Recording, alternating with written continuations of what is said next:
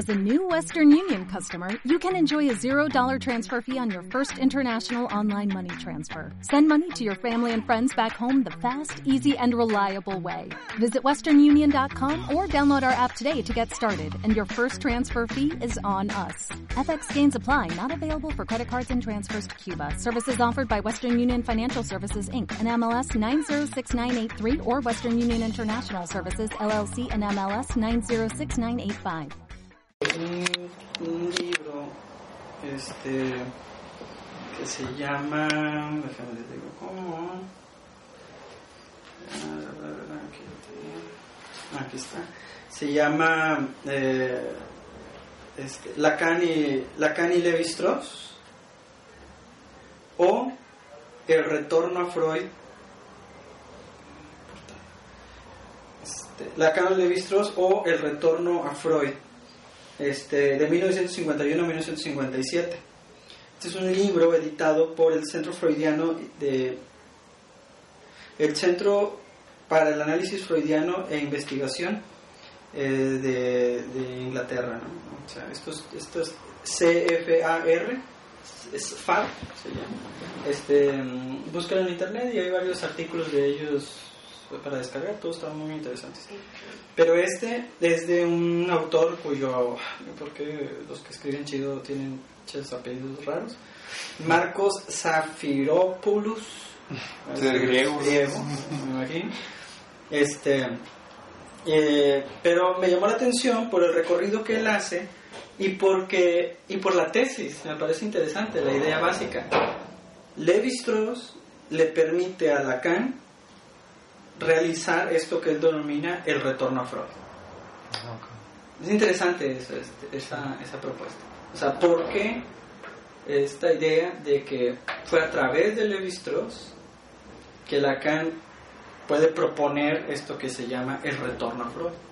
Y no es para nada, entonces, eh, no es para nada um, eh, extraño que elija estos años, 1951 a 1957 podríamos decir que es el inicio de la base de, de la, de la obra de Lacan. ¿no? Este, 1951 podríamos decir que es el previo. Es como si en Freud uno dijera 1885-1915. Así como que ajá, la gran franja, franja de los estudios sobre la histeria, el rompimiento con Breuer, interpretación de los sueños y los textos así básicos, ¿no? hasta Ujú. psicología cotidiana, ¿no? O los primeros casos. ¿no? Sí. pero así como hasta llegar a Dora, a Juanito, no sé. Pero así como que el gran momento de, de este, de aparición de la propuesta freudiana en ese caso, el Lacan 1951-1957, si consideramos que, por ejemplo, este texto de el, el mito individual del neurótico que estábamos comentando, de recuerdo los, los textos, los años que estamos comentando acá, 1952, 1954, 1956. O sea, es este momento de aparición, eh, 1952, mito del neurótico, y el 53 es el inicio del seminario de Lacan. Seminario 1, 53, 2, 54, 3, así, ¿no? Entonces, este, incluso ahorita rápido les comento que este último artículo que viene en el librito, que es del 56, está muy cercano al, a algo que en el 57, un año después, Lacan comenta en el seminario 4. O sea, les digo, es el, es el inicio de la obra lacaniana, propiamente dicha, y que la obra lacaniana va a tener este, este elemento de eh, el retorno a Freud. Este, que es una frase que Lacan va a estar todo el tiempo utilizando. Sí.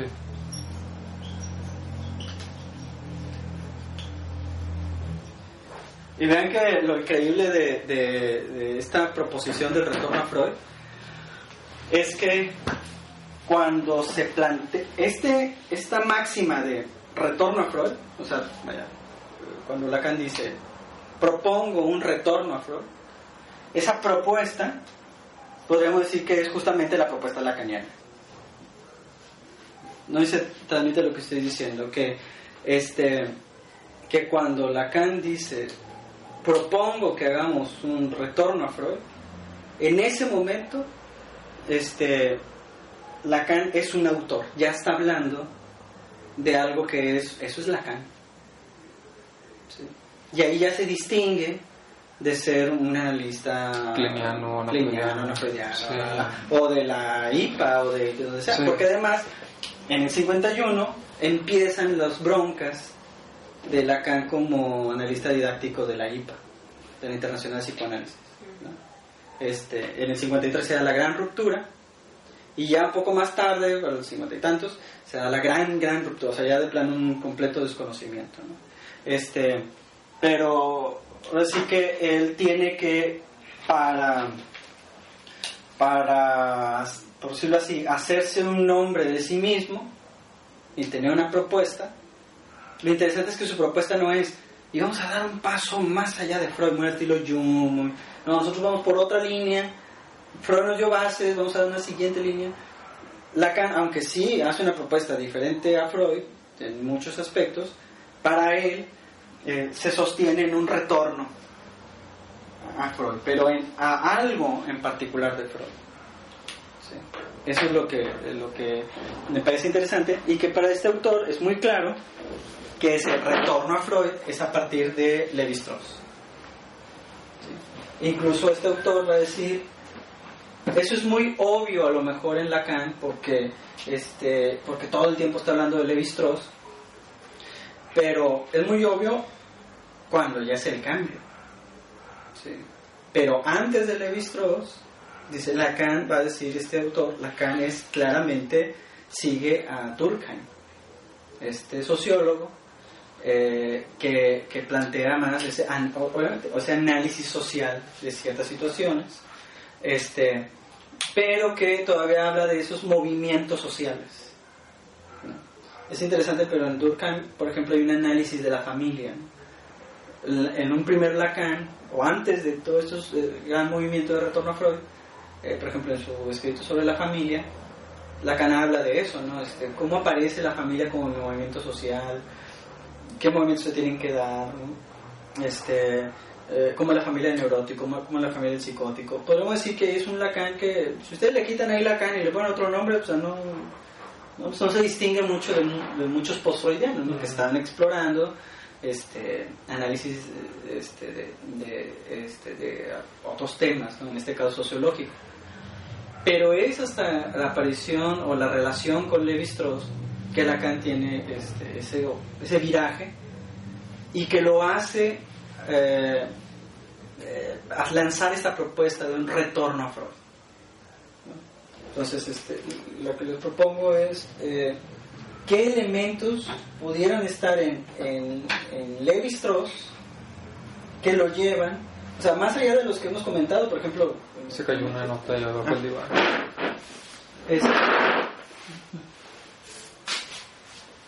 No, pero tenía separado. Ah, Este, ¿qué, qué elementos pueden estar en Levi-Strauss que lo hacen eh, plantear esto que él denomina retorno a Freud? Primero, les leo rápidamente un apartado de este texto de Levi-Strauss llamado La eficacia simbólica. Un texto del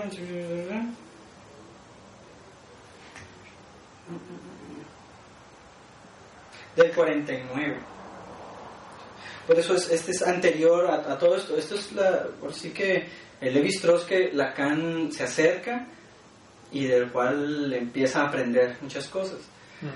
A ver, ojo, esto no es Lacan por- y no es psicoanálisis. Levi-Strauss habla desde etnólogo, o sea, él es sociólogo, etnólogo, él está ah, analizando cuestiones de los chamanes, de cómo operan. Y, y por el- y eso lo menciono porque hay varias cosas que menciona aquí el psicoanálisis que les puede sonar medio raras, ¿no? Pero véanlo ahora sí que él desde afuera retoma algo del psicoanálisis y del psicoanálisis como él lo entiende, eh, previo a Lacan, un psicoanálisis todavía muy freudiano. Les digo porque, por ejemplo, de repente va a decir inconsciente y luego subconsciente, y lo, bueno, pero en esas condiciones no es un analista hablando, Sí. pero dice algo que me parece interesante. Por ejemplo, él se plantea por qué la cura chamánica funciona, por qué se cura, la, la- en este caso, una parturienta. La cura consistiría, pues, en volver pensable una situación dada al comienzo en términos afectivos y hacer aceptables para el espíritu los dolores que el cuerpo se rehúsa a tolerar. Es interesante, una parturienta, el niño viene mal, eh, llama al chamán, el chamán hace sus ritos, habla por ella, nos dice que hay un conflicto entre diferentes, mm, no sé, objetos sobrenaturales y él lucha contra esos objetos naturales y, que los espíritus y, y, le permite a la parturienta este, seguir el trabajo de parto. Pero dice, consiste la cura en volver pensable una situación dada al comienzo en términos afectivos y hacer aceptables para el espíritu los dolores que el cuerpo se rehúsa a tolerar. Eso que le está pasando se vuelve pensable a través de la cura chamánica. Que la mitología del chamán no corresponde a una realidad objetiva carece de importancia. Pero está hablando de espíritus, no mames, no, no importa. La enferma cree en esa realidad y es miembro de una sociedad que también cree en ella.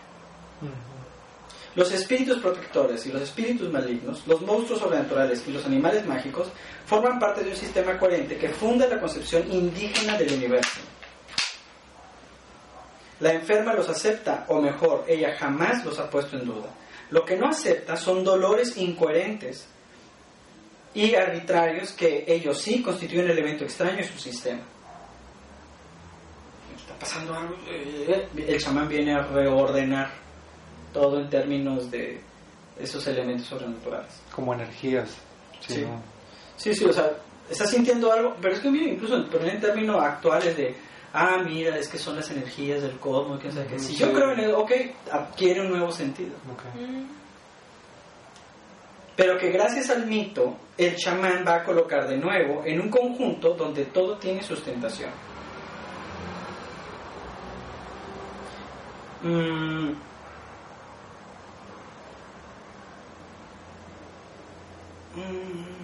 el chamán proporciona a la enferma un lenguaje en el cual se puede expresar inmediatamente estados informulados e informulables de otro modo. Es muy interesante esto. Esta, esta cuestión de... No es solo un lenguaje para que ella en su cabecita pendeja entienda el mundo. No, no, no, no, a ver. El chamán proporciona al enfermo un lenguaje en el cual se puede expresar inmediatamente estados informulados o informulables de otro modo. Este, ah, no sé, el ejemplo que se me ocurría es como estos casos de niños, este, eso una vez me platicaba este, Camilo, Camilo Ramírez, eh, su trabajo con unos niños con cáncer, de, este, la fantasía que aparecía en los juegos, ¿no? Y que, pero, dice, el, los doctores a veces usan metáforas cuando le explican a un niño qué le está pasando, la metástasis, no, mira, es que pues, ya ves que están combatiendo sí, niño, la, metáfora de la guerra, ¿no? La metáfora de la guerra, ¿no? Entonces, pero lo, lo, que decía Camilo, que se me hacía bastante interesante, era de que, dice, pero a veces no siguen la metáfora, ¿sí? A veces, ah, no, estamos luchando, dice, a ver, espérate, pero estos que estamos luchando también, estos soldados, ¿de dónde vinieron? Ah, no, son parte de tu pero ¿por qué se están peleando? O sea, si no son mis, unos son mis guerreros y otros también, ¿qué chicos están peleando? ¿no? Entonces, como que se agotaba o se llega a un cierto límite la metáfora, sobre todo porque viene una metáfora desde fuera. este, y sobre todo porque quien la lanza desde afuera ni siquiera cree en ella. Así como diciendo... Como tratar de tranquilizar al niño. Sí, mira, pendejo, es que ¿cómo te explico? O sea, tendré que explicarte todo el rollo de los anticuerpos.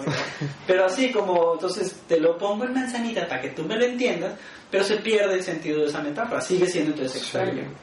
Que es muy diferente a que el niño genere una fantasía sobre eso y que el analista siga esa fantasía como si fuera cierto, o sea, como el relato cierto. ¿no? Entonces, este es interesante, les digo, ese elemento, porque, o sabiendo que hay, por ejemplo, ¿cómo explicar una enfermedad? ¿Por qué me enfermé? O sea, o son cosas informulados o informulables, de otro modo, más que por la fantasía. Y es el paso a esta expresión verbal lo que provoca el desbloqueo del proceso fisiológico. Interesante eso también. O sea, es un efecto en el cuerpo directo. ¿sí? Otra vez, ¿por qué funcionó? ¿Por qué sí salió el chamaco? Es decir, la reorganización en un sentido favorable de la secuencia cuyo desarrollo sufre el enfermo. Ante esto, Levi-Strauss lanza esto. A este respecto, la cura shamanística está a medio camino entre nuestra medicina orgánica y las terapéuticas psicológicas como el psicoanálisis. Su originalidad proviene de que aplica a una perturbación orgánica un método muy semejante al de estas últimas. ¿Cómo es posible este resultado? Una comparación más estrecha entre shamanismo y psicoanálisis permitirá precisar este punto. Pero ya me encanta que hace una pequeña, pequeña paréntesis. Comparación que no comporta en nuestra intención ninguna descortesía para el psicoanálisis. O sea, claro, me he imaginado dos, tres analistas de nosotros no somos ningunos chamanes, nosotros no somos la ciencia. Está Los estudios, ¿sí vale? Sí, vale. No, somos, nos está diciendo que somos unos pinches charlatanes. Y aquí queda muy claro que contra- es todo lo contrario. Me parece que Sí. al hacer esa comparación, Levi Strauss no está desdeñando psicoanálisis, sino lo está elevando a un punto de no, no, no, pendejos, ¿por qué funciona? ¿No? Que aquí hay mucho cuidado, porque yo no lo veo tan malo que en un momento dado nos digan que nosotros somos medio hechiceros, medio brujos, medio. O sea, es que usted es un brujo, yo creo que ahí hay que decir, no, pero Gracias. es que Ese toma aquí el señor, o sea, se va otra, o sea, este, Sí. de plano, ¿no? O sea, este, de, eh, eh, porque, porque de lo contrario, hay como esta idea ridícula de que, ah, me estás diciendo que yo soy un farsante. Lo cual me da la sensación de que lo cree.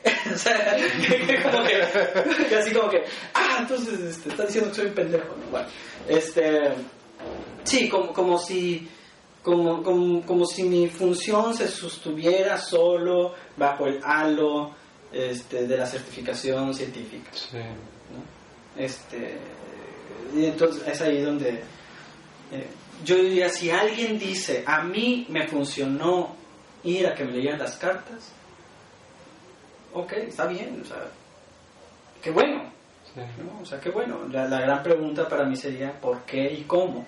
Pero nunca el no es cierto. No, sino como un... Veamos el método, porque es ahí donde uno puede aprender.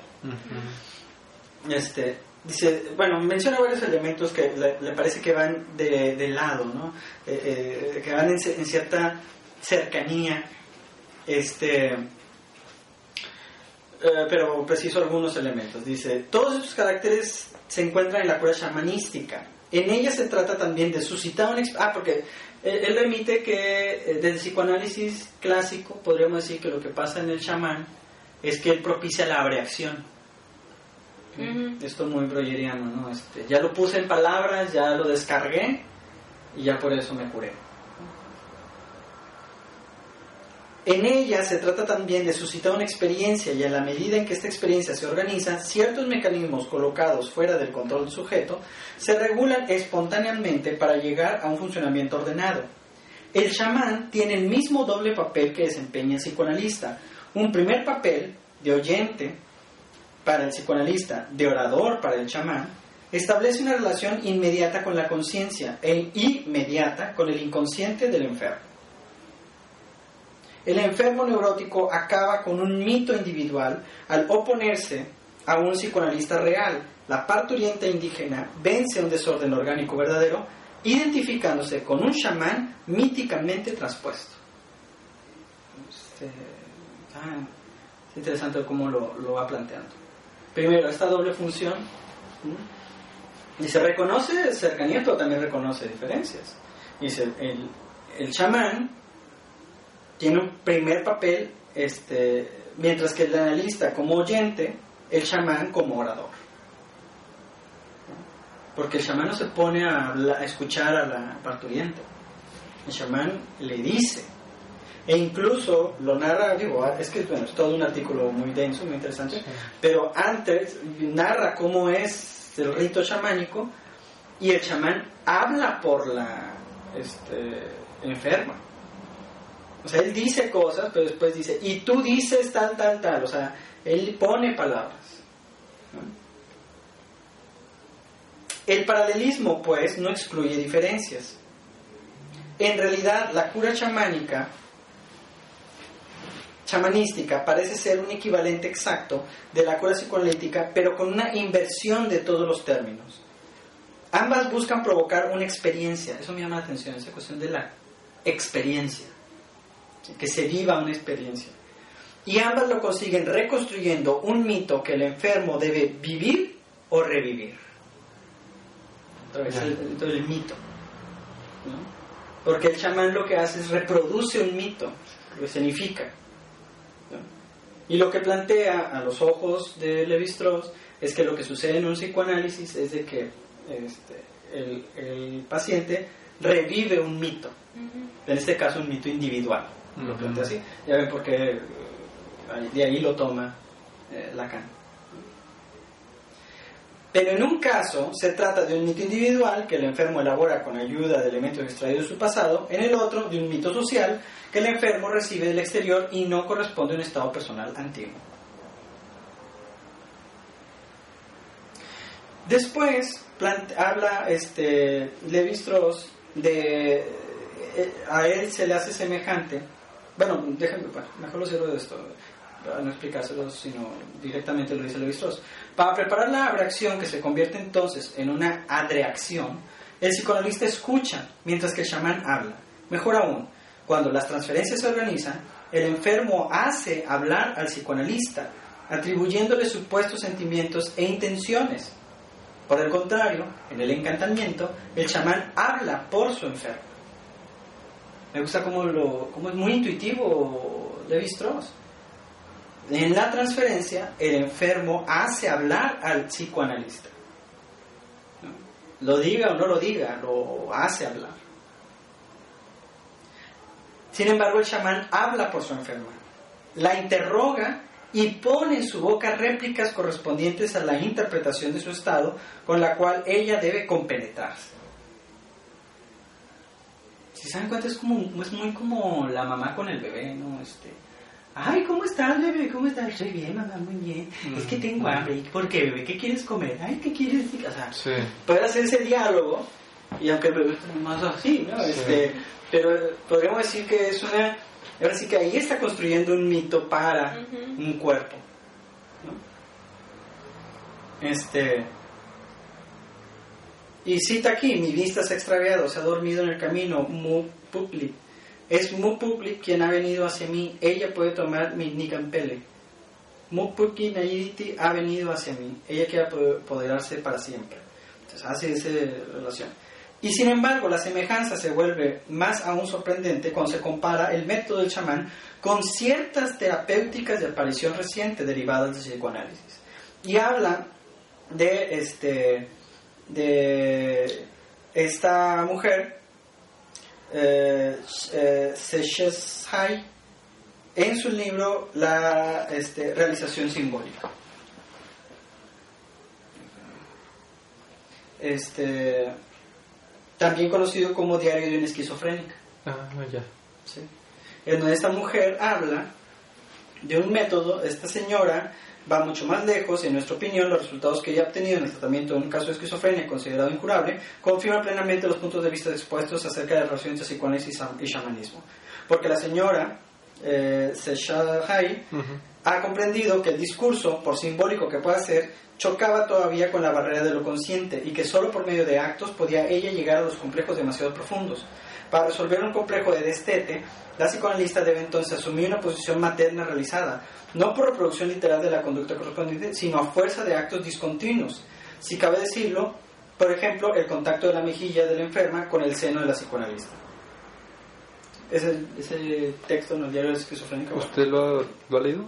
Sí, sí. Este, muy interesante eh, esa, eh, esa en, en, esta esquizofrénica tan retraída, tan distante, este, y esta analista haciendo tantos actos directos, ¿no? Este, recostarla cercanamente, tocarla, pasar la comida por la boca, o sea, ciertos eh, actos que lo interesante para Levi Strauss son como actos chamánicos, en donde reproduce y reconstruye los mitos necesarios para que hay un cuerpo. Pero es interesante también que sea en la psicosis, en la esquizofrenia en particular. Los gestos de esta señora resuenan en el espíritu inconsciente de su esquizofrénica como las representaciones evocadas para el chamán determinan una modificación de las funciones orgánicas de la parturienta. Pero aquí lo interesante es de que Levi Strauss no se va con la pinta de decir, ah, hay que hacerlo real y entonces para el destete, ahí está el seno, es como una bebé, una super regresión, que entonces va la leche materna, perdón, ahí, dice, no, tiene que prestarlo en gestos. Sigue o sea, lo que le está prestando no es solo su cuerpo en sí, sino actos simbólicos.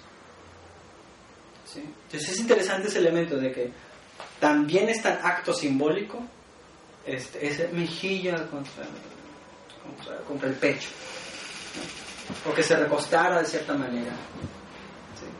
O sea, por eso me parece que ahí eso resuena en Lacan al punto ya después de, pensar en la sesión escandida, ¿no? en donde es una interpretación en acto. O la interpretación esa que le hace a una paciente que estuvo en la guerra o algo así, que le toca la mejilla, no sé si... Ah, sí, sí, sí, Por ejemplo, cabría que... me parece que sí. Sí, sí este... Em, sí, en donde ese, ese gesto es interpretado para ella en, en, esos términos, ¿no? De la... De la este, ah, del, del, gesto sutil, me parece que es la, este, Sí, totalmente, ¿no? O sea, este... Pero aquí lo interesante es de que no son, no son conductas, son o actos o gestos. Y lo que está en juego ahí es un significante. Sí. O sea, una representación.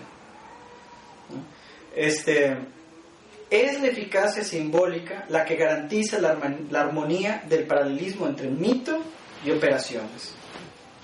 Y mito y operaciones forman un par en el cual volvemos a encontrar otra vez el dualismo del enfermo y el médico.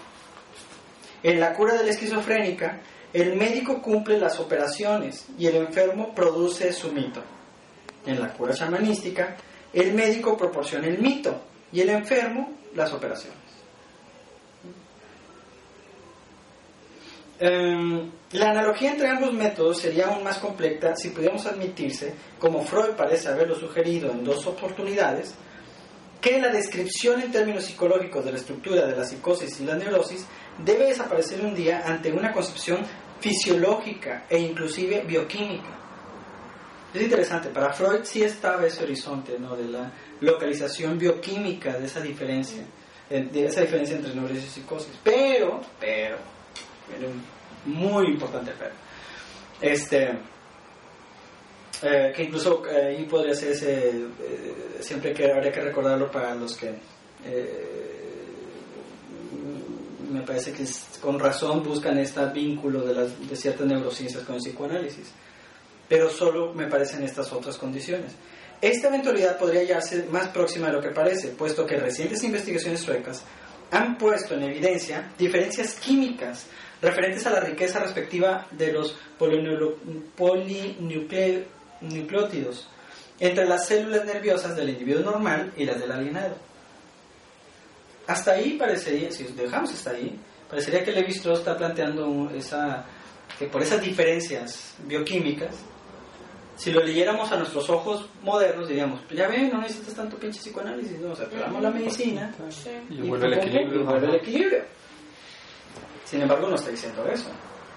Dice, de acuerdo con esta hipótesis o cualquiera otra del mismo tipo de la cura shamanística y la cura psicoanalítica, se tornarían rigurosamente semejantes. Se trataría, en cada caso, de inducir una transformación orgánica consistente, en esencia, en una reorganización estructural, haciendo que el enfermo viva intensamente un mito ya recibido, ya producido, y cuya estructura sería, en el plano del psiquismo inconsciente, análoga a aquella cuya formación se requiere obtener a nivel del cuerpo. Muy bien, quieren transformarlo. El problema es la serotonina y la dopamina, ¿verdad? Muy bien, un psicoanálisis. por medio de la palabra, como en la correlación humanística y por medio de esas representaciones, va a tener un efecto en la neurociencia, en la neuroquímica del sujeto. Sin embargo, él no considera que sea al revés. Ah, pues denle la pastilla y la no. Se requiere este mito para que genere las condiciones de esa reestructuración, incluso química. Vaya, me parece interesante que retomar el levi y empezar a generar también la idea de que, claro, hay, hay reconstrucción que afecta directamente a la neuroquímica del cerebro. Este, incluso hace algún tiempo me tocó ver un documental que viene en el DVD de la película mm, El Aviador, de, con Leonardo DiCaprio, Scorsese, donde hacen un panel de, expertos con respecto a la película y al tema. Y, pero en ese caso se fueron con la finta de que John Nash era un este, obsesivo, porque le pone que era un panel hablando de los OCD, este, que para nosotros les decimos los TOCs, ¿no? trastorno obsesivo compulsivo, este, OCD, Obsessive Compulsive Disorder. Y ahí tenían un experto que él decía, que bueno, ahí parece broma de mal gusto, pero él decía que obviamente, obviamente, ¿no? lo mejor para tratar un OCD sería un cierto tipo de, de terapia correctiva cognitiva, este, y planteaba, pero aquí viene el chiste cruel, porque planteaba que lo que requiere un obsesivo es lograr un estado mayor de mental awareness, le llaman en inglés, que sería algo así como este eh, advertencia mental o conciencia mental. Es decir, que una persona que entrenar a los pacientes de tal manera que este que cuando ya sepa que le va a dar la compulsión, o la idea maldita, no se va manejando una persona y en eso, uy, este, pasé un bordo y va a venir la idea de que habría atropellado a alguien y voy a dar, querer dar muchas vueltas, ahí diga, no, a ver, espérate, ahí viene un bordo, acuérdate, te va a dar este rollo, cuidado, ahí viene, no te angusties, así como un, va a pasar, va a pasar, eso es un pequeño ataque nada más, ¿no? Pasa, bueno, ok, ya me estoy angustiando, pero es tolerable, voy a estar en el nivel 2 y seguirle. Este, eh, entonces, toda situación que podría generar el, estallido de angustia, prevenirlo, una conciencia prevenida. Le, digo que parece broma cruel, porque es no solo el momento en donde aparece el pensamiento maldito, sino desde antes me voy a preocupar, ¿no? Entonces, ahora sí que todo el tiempo estar como en un estado de alerta. alerta a, lo, a lo mejor es cierto, funciona en el sentido de que nunca viene la explosión de angustia, pero es como un, eh, este, es como una constante tensión, nada más. Este, no va a ser ya nada más en ese rato, sino ya va a ser este, de manera generalizada. ya, todo el tiempo, este, ah, este, ya estás mejor, eh, sí, ahora solo me quiero morir, me, me dan pequeñas ganas de morirme todo, de cada ya no que las, distribuyó, las ganas que tenían en un rap. Es, que, es que los domingos me dan ganas de suicidarme. Bueno, ya no. Ahora de domingo este, me dan solo ganas de darme un chingazo. Entonces ya está.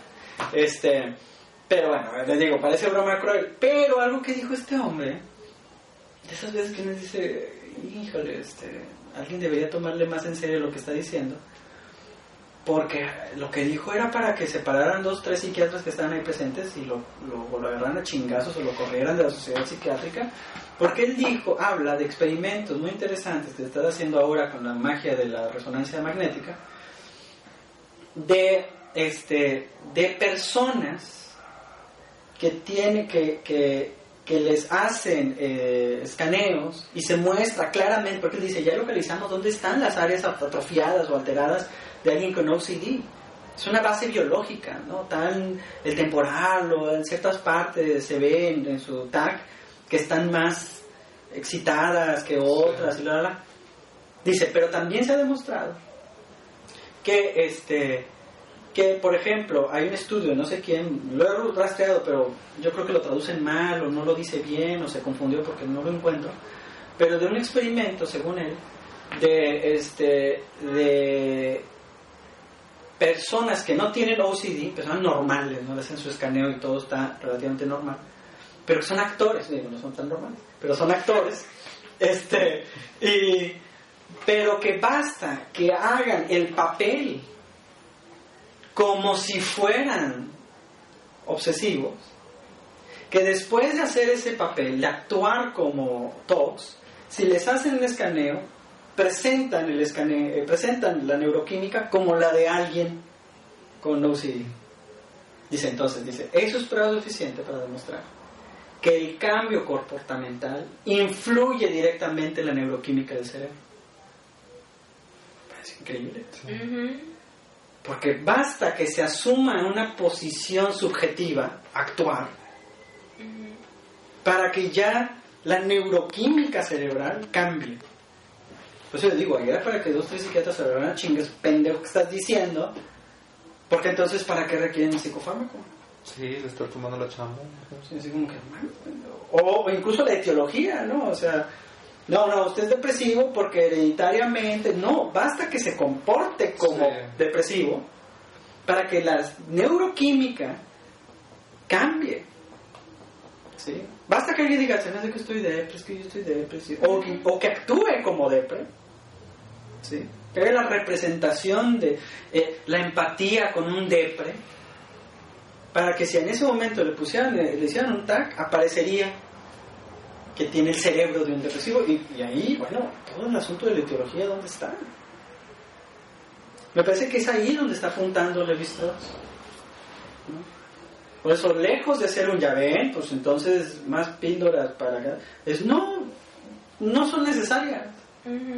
Porque hasta los chamanes no requerían medicamento para esa. Este, a ver, y ojo, está hablando de ciertas situaciones, tampoco está diciendo. Usted mentalícese y se cura el cáncer, tampoco, ¿no? O sea, no. Mm, ahí creo que tampoco estamos relativizando la medicina. No, no. Está hablando de tal vez situaciones que implican la generación de ciertos mitos. ¿sí? Y que, por ejemplo, me parece que es claro aquí en el rollo de la parturienta. El mito para ser tolerable o entendible de otra manera, algo muy claro, el dolor del parto. ¿Sí? Que digo, creo que lo, lo, vivimos de alguna otra manera, ¿no? Por eso sirven esos denominados partos sin dolor. ¿no? ¿Qué, que, requiere? Requiere toda una construcción mm. mítica de no, mira, de vuelta a lo natural, la tierra, el agua y tú, entonces dile a tu bebé, ya vienes bebé, sí, yo te doy el milagro de la vida. Pero todo ese rollo, claro que entonces, claro que sienten todo, todo lo que está pasando, pero es reinterpretado en términos de casi casi el sacrificio necesario para mi, mi cuerpo está dando vida. Y claro que ahí hasta el dolor más pinche se puede reinterpretar de otra manera. O sea, por eso le digo, no, no está hablando de que este, usted concéntrese y va a curarse el cáncer. No, no, no, no o sea, este, eh, pero sí está planteando en que claro que este reordenamiento mítico, estas estructuras míticas, mitológicas, tienen un efecto en la fisiología. Este, eh, la eficacia simbólica consistiría precisamente en esta propiedad inductora que poseerían unas con respecto a otras, ciertas estructuras formalmente homólogas capaces de constituirse con materiales diferentes en diferentes niveles del ser vivo, procesos orgánicos, psiquismo inconsciente, pensamiento reflexivo. Este,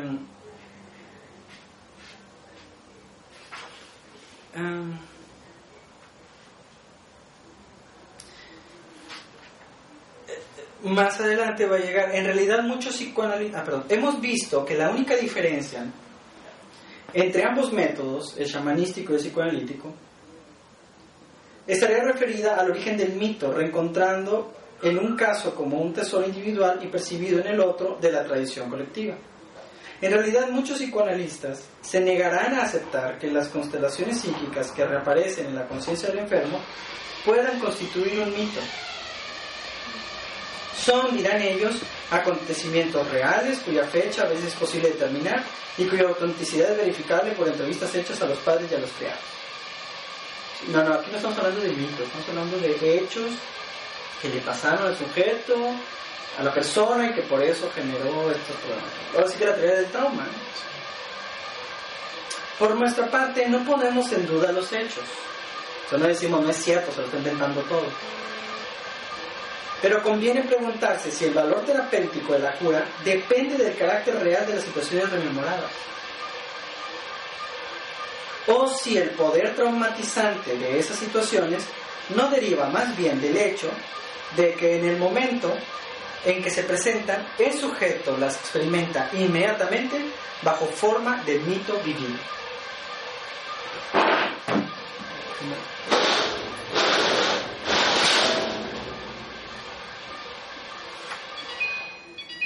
Ota, ya le cierra. Es la marcha de un carro. Sí. Ya, no, con, mucha breve. Ahí está otro. Bueno. Este, pero les digo, es interesante aquí. Imagínense esto escuchado por un psicoanalista como Lacan. Este, le da una perspectiva diferente a lo que hasta ese momento es el psicoanálisis post-freudiano. Ujú. Este, pero cuando Lacan retoma esto, me parece que también es más evidente para él que seguir lo que está planteando Levi Strauss como parte del psicoanálisis es retornar a Freud. O sea, de alguna manera Freud lo abordó. ¿Sí? Pues es parte del descubrimiento freudiano esto. Más allá de que si es mito o no, en el sentido de los hechos, este, darle que el poder traumatizante de las situaciones no deriva más bien del hecho de que en el momento que se presentan, el sujeto las experimenta inmediatamente bajo forma del mito vivido. Incluso no habría más regreso, el retorno a Freud, que pensar en el inconsciente con la estructura del mito. ¿Sí? Sobre todo pensando en un tipo que tenía en su consultorio Freud, no sé, lleno de monos mitos, de, de mitologías. El conjunto de estas estructuras formaría lo que llamamos inconsciente. Por ejemplo, en el psicópata, toda la vida psíquica y todas las experiencias ulteriores se organizan en función de una estructura exclusiva o predominante, bajo la acción catalizadora del mito inicial. Pero esa estructura y las otras que en él eh, quedan relegadas a un papel subordinado, se encuentra también el hombre normal, primitivo o civilizado. Esas estructuras es lo que él llama inconsciente. El conjunto, ah, perdón, veríamos de esta manera cómo se desvanece la última diferencia entre la teoría del chamanismo y la del psicoanálisis. El inconsciente deja de ser el refugio in- inefable de las particularidades individuales, el depositario de una historia singular que hace que cada uno de nosotros sea irreemplazable. El inconsciente se reduce a un término por el cual designamos una función, la función simbólica, específicamente humana, sin duda, pero que en todos los hombres se ejerce según las mismas leyes, que se reduce de hecho al conjunto de estas leyes. O sea, entonces el, inconsciente no como esa este, almacén de recuerdos Es receptorio, sí. muy personales, ¿no? Al momento en donde el niño está ahí chupando. No, no necesariamente a eso, ¿sí? sino esta al- a la función simbólica. Por eso, si se dan cuenta en Lacan, eso le da una luz de plantear el inconsciente estructurado como lenguaje. O sea, ¿dónde está el inconsciente? ¿Cuál es el inconsciente? Por qué hablamos. ¿Por qué hablamos? ¿Por qué tenemos que hablar? ¿Por qué tenemos formas gramaticales? ¿Por qué eso genera estructuras? ¿Por qué eso hace sentido? Es el inconsciente.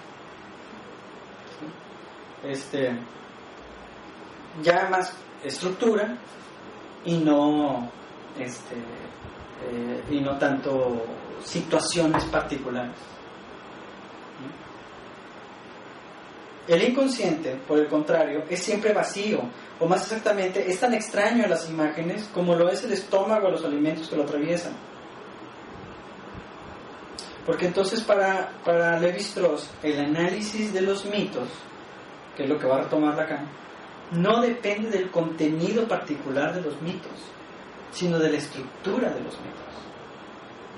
Por eso, en, la pequeña respuesta o pregunta que le hace Lacan a, a Levi Strauss, dice, nos mostró, Levi Strauss nos ha enseñado muchas cosas.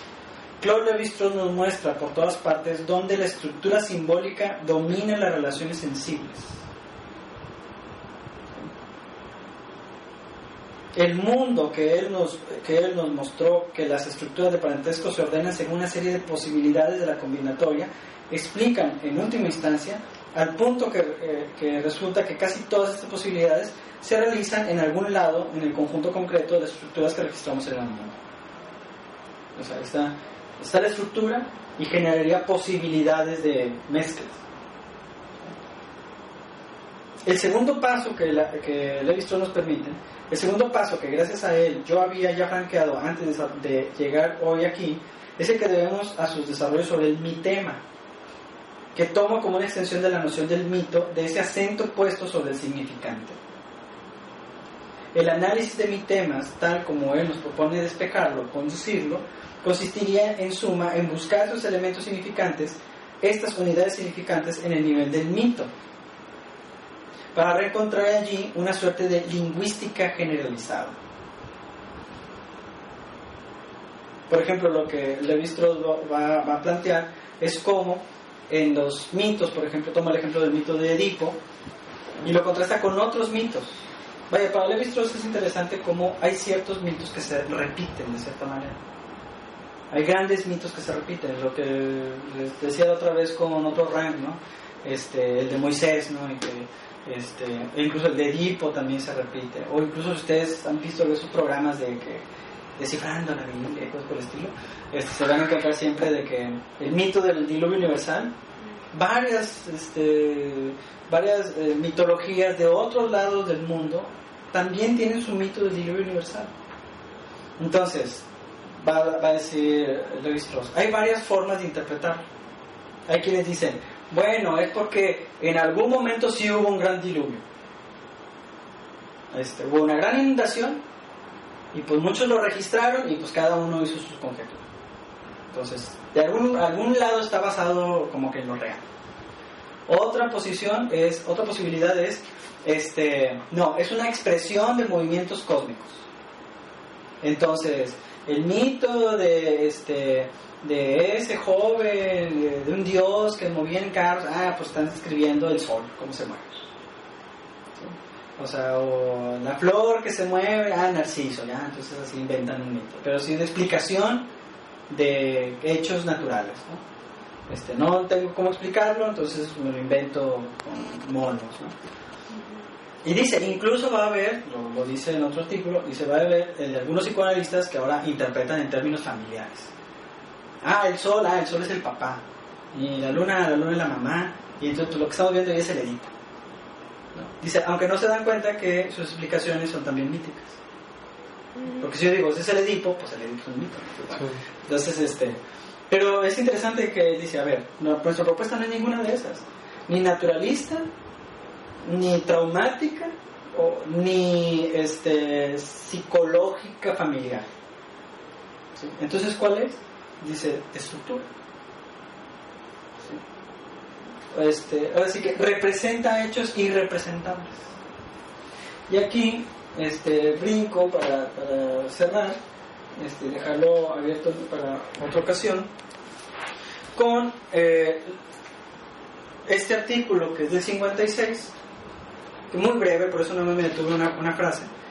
Vean el efecto que tiene Lacan de, de, de cada de los mitemas y todo ese rollo a una, a una clase de su seminario de, del 57, de marzo del 57. O sea, podemos decir que el seminario 4 son los verdaderos efectos de, de Lacan y su enseñanza con Levi Strauss. Y ahí, por ejemplo, en, su, en, una clase que Alan Miller le pone por título ¿Para qué sirve el mito? Eh, habla justamente de, explicar, de interpretar el caso Juanito desde el punto de vista del mito. Eh, el mito se presenta también en cuanto a sus miras como característicamente inagotado. Para emplear un término antiguo, digamos que es parte del carácter esquemático del sentido kantiano. Es mucho más, está mucho más cerca de la estructura que de cualquier contenido. Eso es eh, eh, este, lo que está en juego en el, en el mito. Eh, aquí va.